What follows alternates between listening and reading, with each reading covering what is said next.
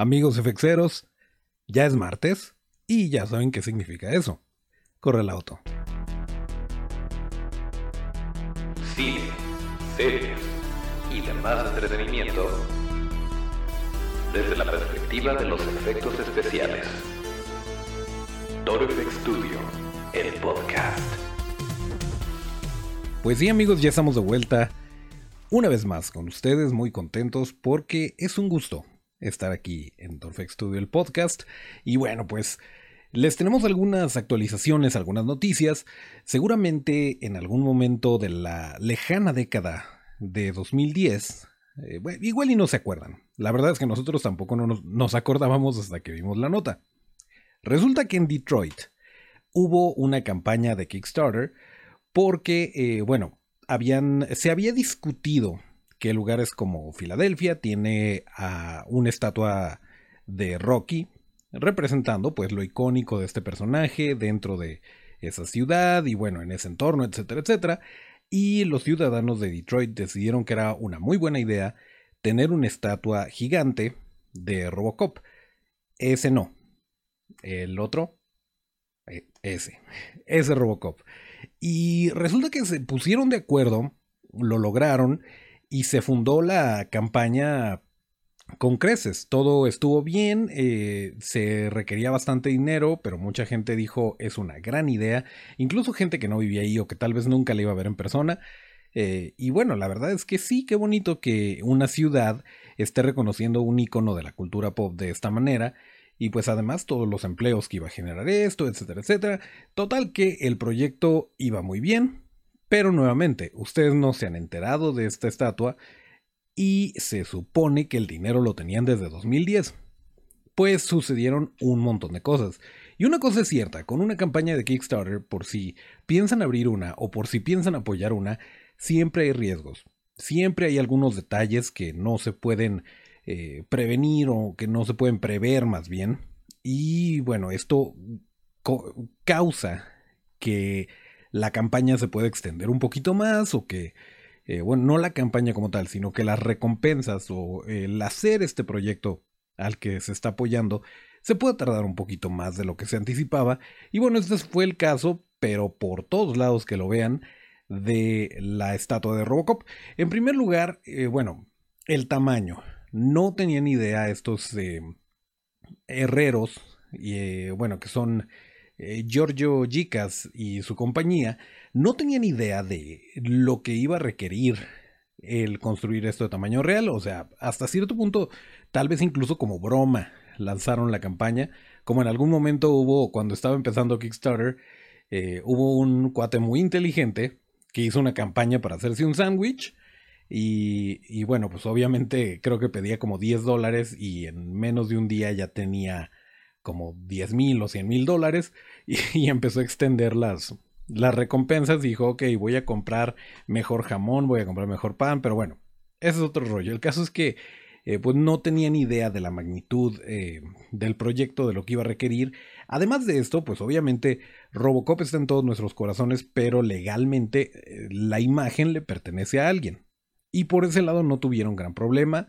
Los derechos fueron cedidos para hacer esta escultura, no hubo no hubo problema legal por ese lado, pero eh, pues sí eran demasiados obstáculos que, necesitaban brincar eh, los permisos para, para ponerlo en la ciudad, que de hecho a lo largo de los años, estamos en 2021 y todavía no se erige la estatua, eh, ha tenido diferentes sedes, porque de repente eh, algunos decían, no, mira, lo pueden poner aquí, no hay ningún problema, y de repente no. Y pues obviamente con el paso de los tiempos ya no es el mismo alcalde o ya no es la misma gente que toma las decisiones de dónde se va a poner o, o de si yo jalo o yo no. Y por si fuera poco, eh, al señor que les dije, Giorgio Gicas, le dio cáncer y estuvo en cama por más de un año.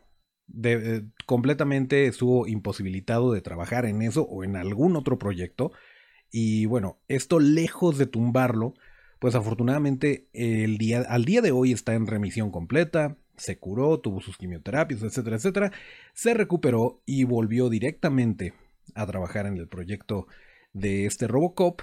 Y bueno, qué padre que se hizo, pero sí había de repente detallitos. Por ejemplo, em, ellos no habían contemplado un detalle de la, las ingles y la cadera de, Robocop, que eh, de la manera en que estaba diseñado, que por cierto, para esto, eh, quien es dueño de la imagen de Robocop les facilitó acceso a modelos 3D y todo esto que se explotó. ¿A qué me refiero con esto? Que se hicieron formas eh, en, me parece que fue poliuretano, de tamaño obviamente gigantesco, que era lo que se requería, para que a partir de ahí ellos pudieran esculpir y eventualmente convertirlo en una escultura de bronce. Pero bueno, el punto es que el detalle este de la ingle de, de, Robocop hacía que se ladeara y hacía que, pues obviamente, si la fueran a dejar así, iba a perder estabilidad y pues es un monstruo, literalmente, y iba a ser muy peligroso. Entonces, bueno, detallitos que tuvieron que ir ajustando sobre la marcha y al día de hoy, 11 años después, ya están listos, ya se terminó la escultura y solamente están esperando a que la ciudad o los eh, altos mandos digan, ok, aquí la pueden poner. Pero por parte de por parte del equipo de Giorgio ya está todo completo y esa es una muy bonita noticia. Y si nos están viendo en video, pues seguramente ya vieron las imágenes de, esta escultura que está enorme y que si algún día visitan Detroit, pues seguramente la van a poder ver cuando podamos salir. Hace aproximadamente dos años, me parece, salió un tráiler de la serie de Luis Miguel. Sí, vamos a hablar de Luis Miguel. Pero espérense, quédense conmigo. Ahí les va. La serie de Luis Miguel, para los que no la conocen, es una serie biográfica por parte de Netflix, en donde el actor Diego Boneta interpreta a uno de los cantantes, si no es que el cantante más famoso de habla hispana de todos los tiempos. Y bueno, eh, la serie es entretenida como tal, tiene una actuación impresionante de Oscar Jaenada, por ejemplo. Eh, y bueno, sí, sí hay muchas cosas rescatables de, de la serie te guste o no el chisme, te guste o no Luis Miguel.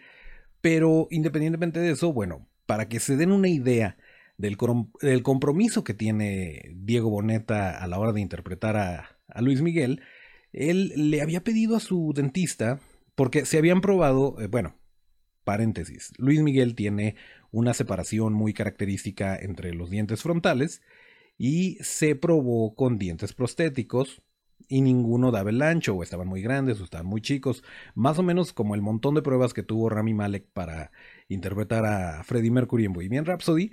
Bueno, pues total que eh, Diego Boneta dijo, ¿saben qué? Voy con mi dentista y que me separen los dientes.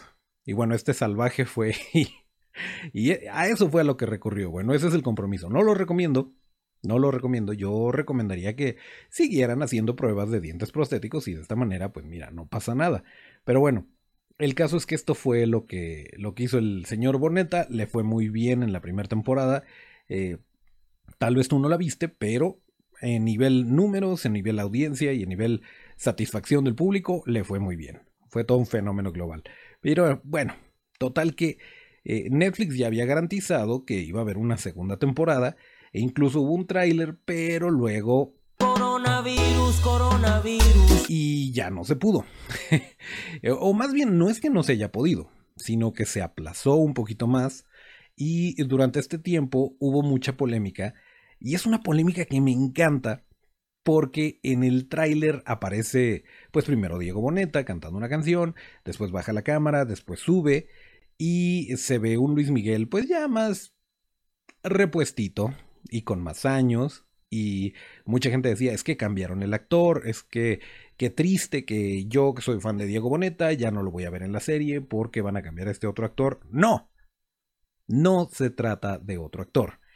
Es un trabajo impresionante de maquillaje de efectos especiales. Es Diego Boneta con prostéticos eh, para asemejarse más a Luis Miguel en esos años. Y la verdad es que está impresionante. Es un trabajo impecable, al menos lo que se alcanza a ver en el tráiler. Eh, vaya, es tan bueno que incluso creyeron que era otro actor. No dijeron se ve falso, no dijeron eh, engordo Diego Boneta, dijeron es otra persona. Se parece muchísimo a Luis Miguel. ¿Cómo le hicieron? ¿Es Luis Miguel acaso? Lo rejuvenecieron digitalmente. No, era Diego Boneta y eran prostéticos. Y es una de las razones por las cuales estoy esperando ansiosamente que salga la temporada 2. Y bueno, eh, incluso, por cierto, incluso según nuestros, nuestras fuentes de investigación, eh, se hizo un traje como un bodysuit eh, para que estuviera más, más gordito, más repuestito, y, en que en ocasiones eh, va a tener que usar. Lo más probable es que la serie, al mismo estilo de la primera temporada, esté brincando en el tiempo y de repente está más joven y de repente está más grande, pero pues es una gozadera de, maquillaje de efectos especiales. No todos son monstruos, no todos son zombies y heridas, aunque nos encanten. Este tipo de maquillaje tan efectivo y que pueda causar este tipo de polémica, pues es el aplauso más grande a... Creo que no estamos... Eh, en posición de decir quién hizo ese maquillaje, porque todavía no sale, pero ya que salga la discutimos. Y pues sí, si no les doy una oportunidad a Luis Miguel, velo aunque sea por eso. Tiene cosas muy rescatables, está divertido y, pues nuevamente este tipo de series, su finalidad es entretener y cumple. Cumple por el lado del entretenimiento. Nuevamente, Oscar Jaenada se superpasa en este papel. Eh, mejor que Cantinflas y mejor que Cortés. No, no es que los pongamos a pelear, pero si me pones a escoger cuál es el, qué personaje hizo mejor o qué personaje eh, conectó más conmigo o me hizo odiarlo más, porque esa es otra cosa, cuando odias al villano eh, es que está haciendo un buen trabajo el actor. Y pues sí, definitivamente Luisito Rey, ese no, el papá de Luis Miguel. Este, fue, fue un gran trabajo por parte de este actor. y bueno, la temporada 2 de Luis Miguel ya tiene fecha. Originalmente, cuando les digo que sucedió todo esto, eh, la fecha era 2020. Me parece que febrero habían dicho. Bueno, total, no, no pudo haber sido febrero porque esto fue antes de la pandemia. Eh, dijeron 2020. Y pues bueno, no se hizo. Ahora sí ya tenemos fecha y dice que es el 18 de abril. Así que no nos queda más que estar pendientes. Y ya saben, cuando salga, la comentamos aquí sin spoilers. Mientras los que están en las plataformas de video están disfrutando de El Zombie Bailando, les recordamos que estamos en todas las plataformas de podcasts y nos pueden escuchar todos los martes y todos los viernes, ya sea en Spotify, en Apple Podcasts, en Evox, Amazon Music y donde ustedes eligen. Si nos prefieren ver en video, estamos en YouTube, Facebook y en Instagram TV. Y las redes para no perderse de nada son arroba Studio, esto es arroba STU-DIO. Y ahora sí regresamos al episodio. El pasado fin de semana tuvieron lugar los Golden Globes o los Globos de Oro, también conocidos como estos no son los Oscar, pero ahí andan. Y, bueno, eh, hubo algunas sorpresas. A mí me llamó muchísimo la atención que Amy Poehler y Tina Fey, dos escritoras comediantes eh, genios de la televisión y de la comedia y de cómo llevar a una audiencia, han tenido películas muy buenas y han tenido otras que no son tan exitosas, pero sobre todo Tina Fey es una de las mejores escritores como oficio, es escritora. Y pues ellas estuvieron conduciendo los Globos de Oro, pero pues obviamente, viviendo en los tiempos que vivimos, tuvieron que adaptar y estaban en un foro muy pequeñito y de hecho estaban separadas completamente. Una estaba en Nueva York y la otra estaba en Los Ángeles, tengo entendido. El caso es que, eh, pues gracias a la magia de la tecnología, parecía más o menos que estaban juntas, aunque hicieron muy evidente que no era así. Y, ellas fueron eh, pues las encargadas de presentarlo. Ahora, ¿quién era la audiencia? Pues normalmente están los actores, están los productores, etcétera, etcétera. En esta ocasión, todos los actores, todos los nominados, estuvieron desde sus casas presenciándola vía eh, videoconferencia y las personas que estaban físicamente ahí, que por cierto estaban súper separadas con cubrebocas, etcétera, etcétera, eran eh, personas que se dedican a, bueno, lo que, lo que los gringos llaman first responders, eh, gente que se encarga de el sector salud, gente como los bomberos, por ejemplo, también son first responders. El caso es que toda la gente que se la ha estado jugando durante todos estos meses, eh, ya vamos para el año, son los que estaban eh, de asistentes de este evento, pues como una manera de agradecimiento. Y hubo un par de sorpresas. hubo, vaya, en este caso se celebran tanto películas como, como series, o sea, se celebra tanto el cine como la televisión, y por televisión pues obviamente estamos abarcando eh, streaming. Y bueno, Borat, Borat Subsequent Movie Film, o la película de Borat 2, que tiene un título eh, larguísimo, igual que la primera, esta genialidad de Sasha Baron Cohen, que por cierto está disponible en Prime Video, si no la han visto se pueden echar la vuelta, está bastante divertida, está eh, más arriesgada, pero al mismo tiempo más eh, madura que la primera. No nada más se trata de hacer enojar a la gente tipo yacas o es otro tipo de comedia. Eh, un poquito difícil de conectar, eso sí se los reconozco, pero eh, viendo, si lo ves por debajo de la superficie de que del personaje de Borat, sí está reflejando cosas muy densas y muy importantes de la sociedad y pues obviamente con humor. Pero bueno, ya luego les platicaremos si quieren detallitos detrás de cámaras de todo lo que sucedió en esta película. Y bueno, se llevó dos globos de oro. Eh, por ahí Chadwick Boseman se llevó mejor actor y pues estuvo muy emotivo. Pues obviamente ya sabemos que el rey Chala ahora es uno con la fuerza, y lo recibió, el, premio lo recibió su esposa, y pues fue un momento como que muy, muy de cebollazo de la ceremonia, pero pues también muy bonito que después de muerto, pues su legado siga viviendo y siga dando de qué hablar. Y em, pues bueno, Soul, por ejemplo, ganó mejor película animada y ganó mejor soundtrack, gracias a Trent Reznor y Atticus Ross. Y eh, pues ahí sí me, dolió un poquito porque yo quería que ganara Ludwig Göransson, eh, porque también estaba nominado por Tenet. ¿Quién es Ludwig Göransson? El que este, escribió la música de The Mandalorian, que es muy muy buena, que no es John Williams, pero se siente John Williams, eh, pero moderno y bueno, gran, gran músico Ludwig Göransson, que no, no se la llevó esta vez. También The Mandalorian estuvo nominada y no ganó.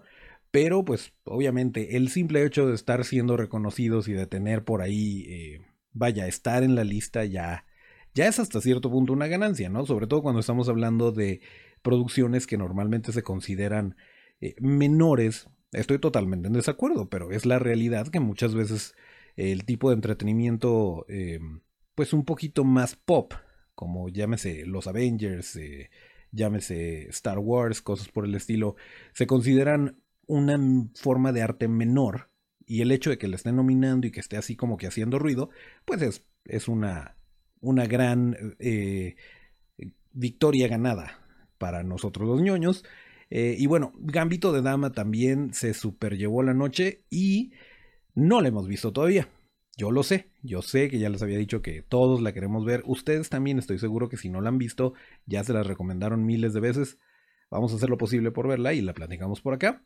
Pero bueno, pues esos fueron más o menos los, eh, los puntos a rescatar de lo que sucedió la noche de los Globos de Oro. Y parecería que nosotros contamos con alguna especie de dispositivo mágico eh, o paranormal que nos permite ver a futuro, pero no es así. Hace poquitito estábamos hablando de Neil Blomkamp, estábamos hablando en particular de la película de Sector 9, y incluso con, Luis Nostromo hablamos de esta secuela de Alien que no se realizó. Pero bueno, déjenme los pongo un poquito en contexto. Neil Blomkamp es un gran director que pues se enfoca mucho a la ciencia ficción y nos ha dado películas como, como ya lo mencioné, como Sector 9, como Chappie, como Elysium, como... Eh, pues de hecho, después de Elysium hizo Chappie y ya no, ya no, no ha hecho gran cosa desde entonces, más bien, no ha hecho un largometraje desde entonces, porque sí hizo una miniserie, ha hecho muchos cortos, pero una película como tal no se ha concretado por parte de Neil Blomkamp. Eh, les comentaba también en, el episodio de Luis Nostromo que yo estaba muy triste porque la película de, de Prometheus de Ridley Scott, por un lado que padre, Ridley Scott regresa a la franquicia de Alien, por otro lado era un no gracias a todo lo que tenía planeado Neil Blomkamp para la saga de Alien. Y estaban muy padres sus planes y ya había trabajado en arte conceptual y muchas cosas, pero bueno, el caso es que no se realizó y pues ahí estaba el señor Blomkamp hasta que recientemente en un tweet dijo que eh, Distrito 9 o Sector 9 estaba, perdón, Distrito 10, o sea, la secuela a Sector 9, eh, ya estaba en proceso, que estaba en desarrollo y que él iba a ser parte de los escritores y bueno, eso es lo que sabemos, lo sabemos directamente de él, o sea que no es un rumor, pero ojalá y no le pase como le pasó con la película de Alien. Ojalá y realmente sí sea el gran regreso de Neil Blomkamp a la pantalla grande. Y obviamente conforme tengamos más detalles se los vamos a compartir por aquí, pero es, una buena noticia y sobre todo si ustedes son fans de la película de Sector 9, que en algún momento vaya, vamos a comentar por aquí, eh, pues es una gran noticia que vaya a tener una secuela. Y em, empezamos este programa hablando de Kickstarter, eh, refiriéndonos al proyecto de Robocop, y resulta que hay una nueva campaña. Y esta campaña está muy padre, muy interesante, muy divertida y acaba de empezar.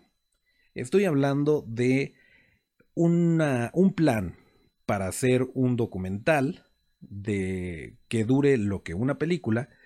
Eh, esto es por parte del señor Jim de Monacos, que es el, eh, director de este proyecto, y se llama Mike Mignola Drawing Monsters o Mike Mignola Dibujando Monstruos.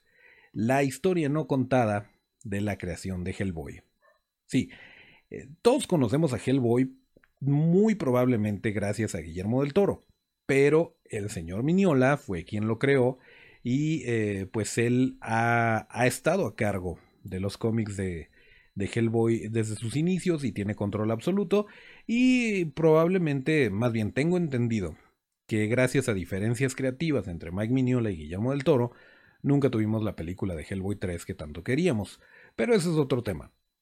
El caso es que se está trabajando un documental con testimonios de gente de la talla de Neil Gaiman, de Doug Jones, eh, refiriéndose a la historia de, cómo se creó Hellboy y de cómo, pues una, una biografía prácticamente de Mike Mignola centrada específicamente en Hellboy.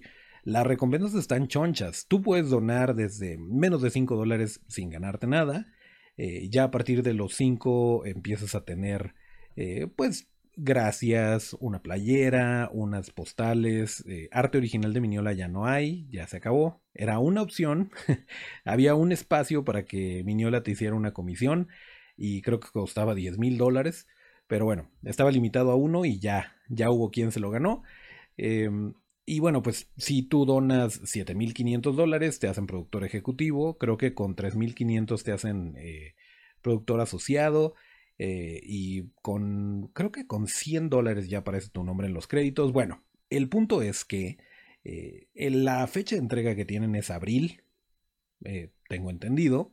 No lo creo porque ahí les va. les decía yo de los riesgos y de las eh, las cosas que se pueden suscitar a partir de una campaña de Kickstarter. Y en este caso, eh, pues está la campaña, inicia el primero de marzo, termina el 30 y es una campaña todo o nada. Ahorita volvemos a eso. Eh, si no se llega a la meta, pues no se hace y se les devuelve el dinero a los que apoyaron. Si se llega a la meta, pues a partir de, del final de mes, ya corre corre todo a cargo de Jim de Monacos de que termine su película y que mande los Blu-rays y que eh, otorgue las recompensas a las cuales se comprometió. Pero pues obviamente hacer una película o hacer un documental toma su tiempo, toma su edición y si ya la tuviera terminada y nada más está pidiendo el dinero para distribuirla, no tiene mucho sentido. El caso es que sí, eh, en, en, gran parte ya está completada, pero yo dudo que sea en abril la entrega, más bien es a partir de abril. Pero bueno, según lo que dice la página oficial, eso es, eh, en abril, eh, se empiezan a mandar los Blu-rays y se, empieza, se empiezan a mandar las playeras, etcétera, etcétera. El caso es que está muy padre la, la campaña y pues saber un poquito más de, de Mike Mignola siempre es un, pues un plus, se agradece mucho. Eh, por ahí va a estar también Adam Savage comentando de qué significa Hellboy para él y bueno, chéquense el video, les vamos a dejar aquí en las notas del episodio la, liga a la campaña de Kickstarter por si quieren donar o por si quieren eh, ver el video para saber de qué se trata. Yo les recomiendo, ahí, ahí les doy una cosa, si viven fuera de Estados Unidos es un gran momento para pagar, creo que el Blu-ray cuesta 60 dólares, que sí está carito, estoy de acuerdo. pero después es bien difícil conseguirlos con envío mundial y a menos y es una, una producción pequeña. Entonces, no te la vas a encontrar en el botadero de Walmart a 40 pesos. Sí va a estar difícil de conseguir y es un buen momento para garantizar que te vaya a llegar a tu casa porque después ya no envían mundial, eh, ya se complica mucho, eh, eh, sobre todo el envío de películas y de cosas por el estilo. Entonces, bueno, creo que sería un buen momento para, para, apoyar el proyecto. Ahora, por la salud del proyecto no se preocupen. En menos de 24 horas ya llevaban más del 200% fundado, así que la película o el documental se hace porque se hace. Definitivamente va a suceder y bueno, pues ahí les dejamos la liga, ahí los mantenemos al tanto. Lo más probable es que si vayamos a apoyar y conseguir nuestro Blu-ray, que vamos a ver y vamos a comentar por aquí, después de abril, no sabemos cuándo. Pero bueno, eso era lo que, esos son los datos, son las, las pequeñas noticias que les tenemos para el día de hoy, eh, Otto ya, ya te la sabes. Le voy a tomar a mi café y ahorita me despido como lo marca la tradición.